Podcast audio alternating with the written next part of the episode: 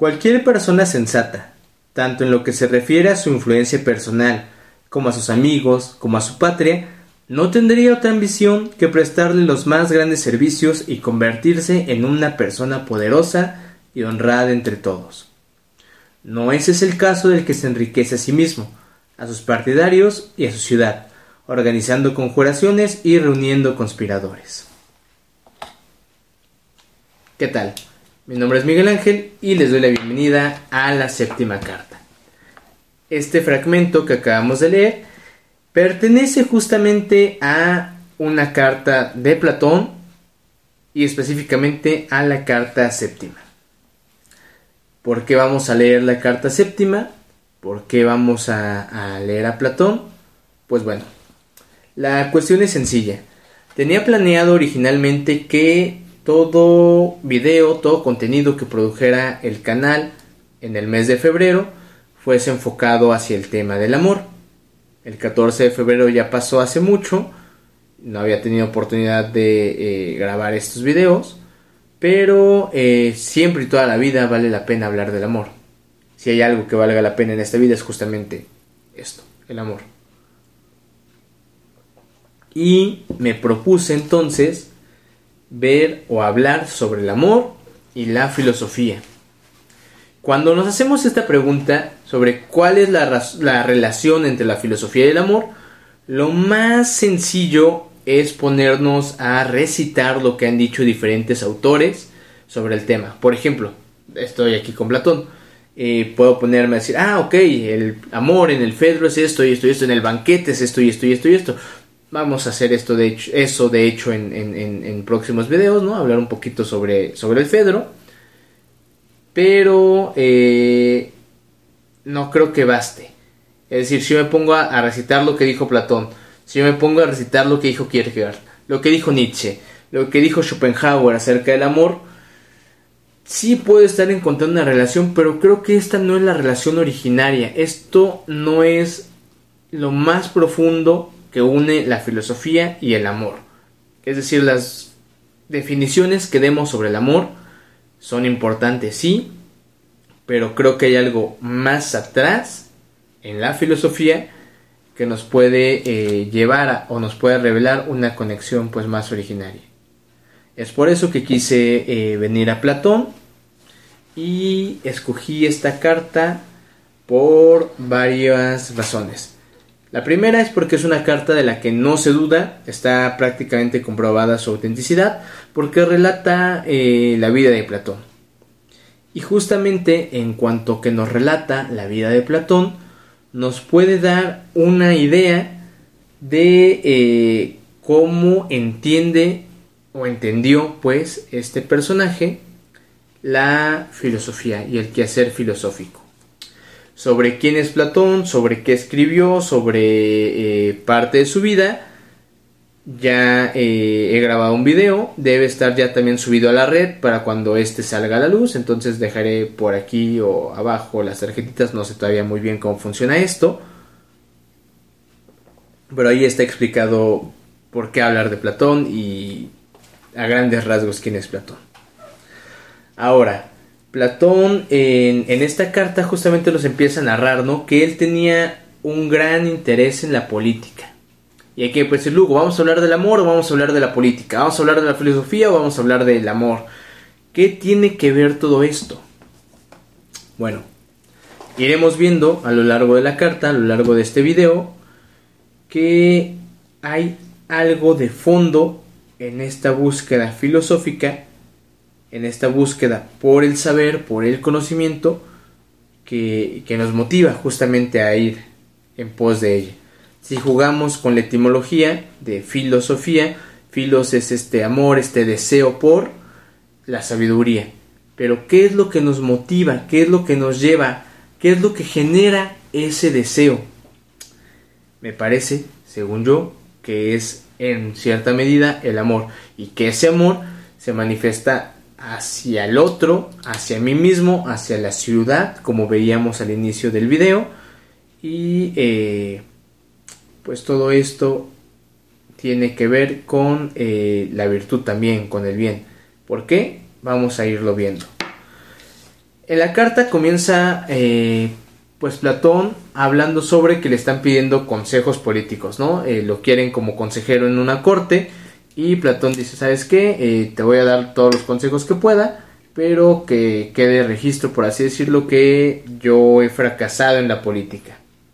Él quiso desde joven introducirse en la política de su, de su ciudad, pero quedó sumamente decepcionado tenía más o menos unos 23 años, si no me equivoco, cuando eh, se quita la democracia, Esparta gana la guerra contra Atenas y se instaura el gobierno de los 30 tiranos.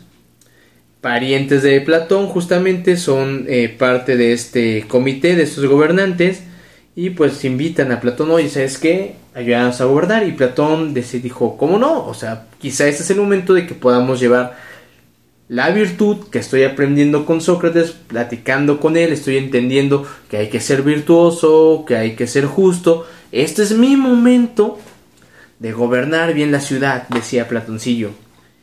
Y pues no, la verdad es que se dio cuenta de que eh, estos tiranos, incluso sus familiares, pues no, no gobernaban con base en la razón, sino que gobernaban con base en sus pasiones, en lo que les antojaba. Dice Platón, yo creí que iba a gobernar la ciudad sacándola de un régimen injusto y pasándola eh, a un régimen más justo, de modo que puse enorme atención en lo que pudiera conseguir. Eso es un fragmento de la carta, pero pues como dije se da cuenta de que no es el caso y termina de desilusionarse cuando los 30 tiranos quieren eh, involucrar a Sócrates en sus actividades.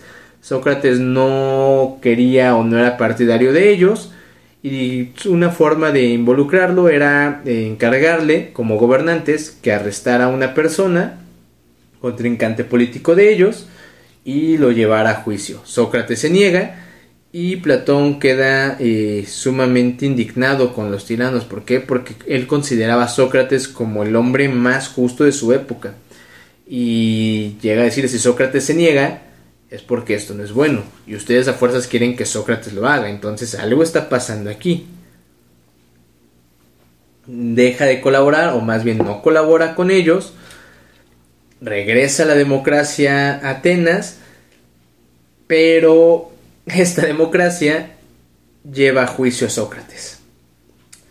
Y bueno, es acusado como eh, corruptor de menores. Todo esto se narra también en la apología de Sócrates y pues es juzgado, es sentenciado y Sócrates de una vez y para siempre muere.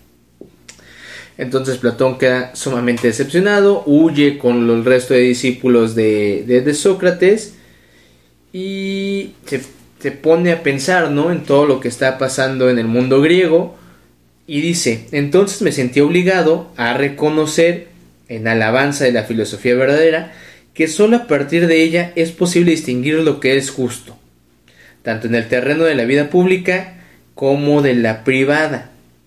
Por ello no cesarán los males del género humano hasta que ocupe el poder los filósofos puros y auténticos, o bien los que ejercen el poder en las ciudades lleguen a ser filósofos verdaderos gracias a un especial favor divino. Platón al, ver que las ciudades estaban mal gobernadas, que los gobernantes eran malos, pues dice, ok, ¿cómo puede esto cambiar? Que gobierne un filósofo o que el que esté gobernando sepa de filosofía. ¿Por qué? Porque a través de la filosofía está uno pensando, está uno eh, reflexionando sobre lo bueno, sobre lo justo, sobre los primeros principios hay una relación muy grande que pocas veces se, se, puede, se puede ver o que pocas veces atendemos entre los principios metafísicos y lo que está ocurriendo de forma concreta.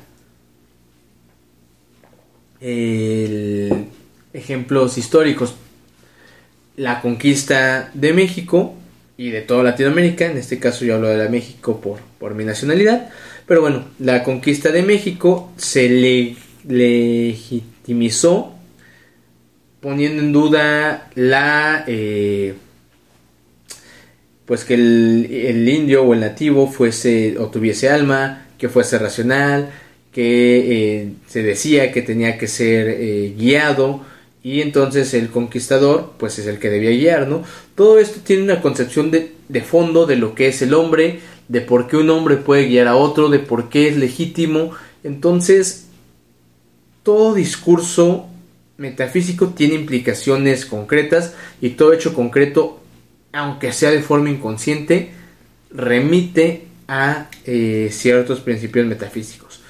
Entonces, Platón empieza a pensar que eh, solamente a través de la filosofía puede uno llegar a saber lo que es bueno y cuando uno sabe lo que es bueno puede gobernar bien porque también sabe lo que es justo. Entonces empieza a ver aquí que uno de los pilares, una de las motivaciones de la filosofía es el vivir bien, pero no solo yo, sino que mi ciudad, mis amigos vivan bien. Y si eso no es amor, yo no sé qué carajo sea. Si el preocuparte por el otro no es amor, realmente no, no, no sé qué sea. Entonces, eh, creo yo que el motor principal de la filosofía, al menos como lo está entendiendo Platón, que es esta búsqueda de los primeros principios, esta búsqueda de la virtud, esta búsqueda de la verdad, pues es el amor que está de fondo, ¿no? Ojo, y ya lo he dicho en otras ocasiones, no todo es miel sobre hojuelas. De hecho, Platón ah, llega a, decir, por ejemplo, que si bien a los padres no se les puede obligar a seguir, porque, bueno, acabamos de decir, no solo el filósofo puede saber lo que es bueno, debe gobernar. Y dice, sin embargo, por ejemplo, a los padres no se les puede eh, obligar a que sigan los preceptos, pero sí a los esclavos. ¿Por qué? Porque los esclavos pues no piensan bien, ¿no? Entonces, todo ese discurso ahí, Platoncillo, me rompe el corazón. Tengámoslo en mente, no todo es miel sobre hojuelas. Entonces, por ahí habría que, repensar, ¿no? Si realmente eh, el, el filósofo, cuando gobierne, si es que llega a gobernar, tiene o puede imponer las ideas o las reglas con base en la virtud que él conoce, o no se debe imponer sino se debe tratar de demostrar a los demás que ese es el mejor camino. Habría que, pensar en eso, ¿no? Pero pues parece que en primera instancia Platoncito sí llega como a hablar un poquito de, de imponer. Pero bueno, entonces Platón nos dice se debe de tratar de vivir de acuerdo a la filosofía. Y bueno, ¿cómo es que nos enseña a vivir la filosofía?